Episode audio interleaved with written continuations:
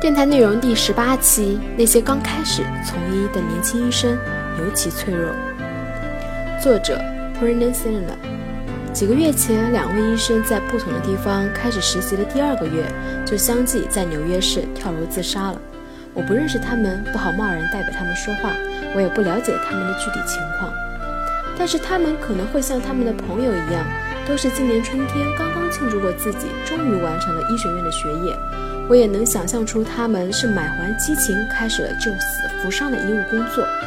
我还能够想象到他们在刚刚开始从事医务工作时所经历的挫折、情绪低落及极度缺乏自信。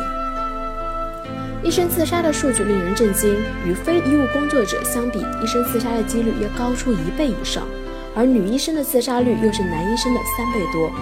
每年约有四百名医生自杀，那些刚开始从医的年轻医生尤其脆弱。根据最近的一项研究，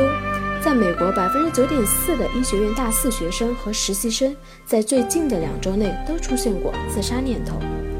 医院和实习医生培训项目都知道，医生是否会出问题，取决于这些医新新医生的情况稳定状况和身体健康情况。二零零三年，曾经把所有实习医生培训项目的工作时间规定为每周不得超过八十小时。另外，还向实习生提供私下的应对压力的咨询服务。我参加的实习培训班就有写作课，并且每月都会安排时间让大家进行沉。沉思。我们成立了一个健康小组，负责组织各种社会活动，比如说在海滩举办篝火晚会，以及给狗看病等等。但是，虽然采取了这些措施，一些人依然还是会出现问题。虽然重压、缺乏人际交流、由来已久的心理问题以及滥用药物等等都是重要的原因，但是我们依然需要探讨医学文化方面造成的问题。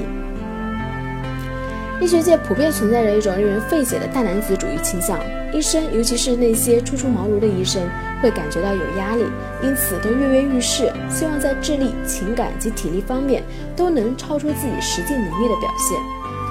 率先于1889年在约翰霍普斯霍普金斯医院建立了全美第一个实习医生培训项目的威廉奥斯勒爵士，在他的演说中《淡定》中提到。特别强调医生沉着镇定的重要性。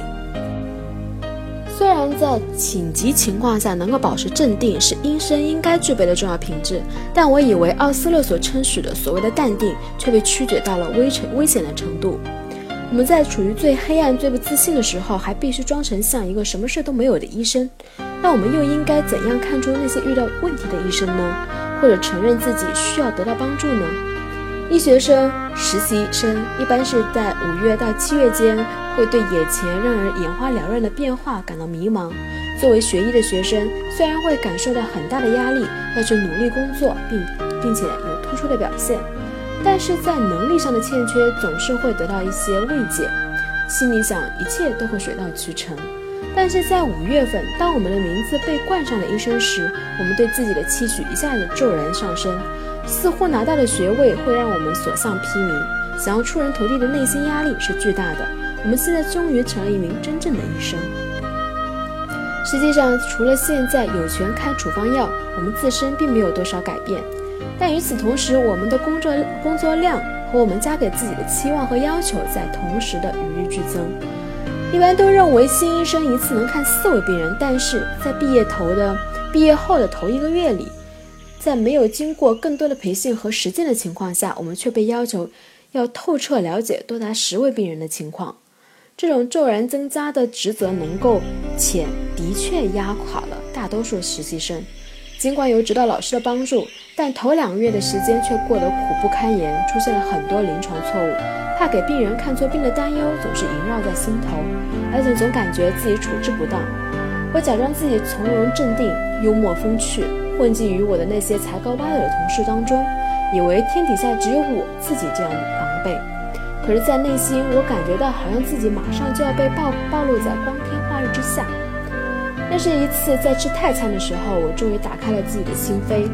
我实习时最优秀的一位同事在席间多次夸奖我在临床方面的学问，感觉自己像一个骗子，让我很不舒服。我告诉他自己在搜集临床数据上遇到的问题，而且用很有条理的方式详细的告诉了他情况。我向他坦诚自己认为自己就不应该干这一行，他认真的听着，然后说出了一句让我听过的最美妙的话：“伙计，我们彼此彼此。”我们需要能够把这些疑虑和担心表达出来。我们需要能够在谈论，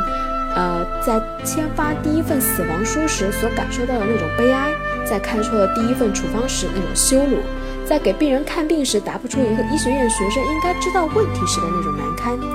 一种鼓励大家包容这些弱点的医学文化，有助于让我们了解我们并不是个别情况，并让我们从同事那里汲取安慰。并且加强彼此的联系，也还能让一些处于困境中的医生更有益于寻求帮助。而且，我认为这能让我们成为更好的医生。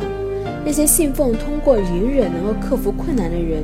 可能用奥斯勒观点争辩说，医生必须卸下自身的压力去给病人看病。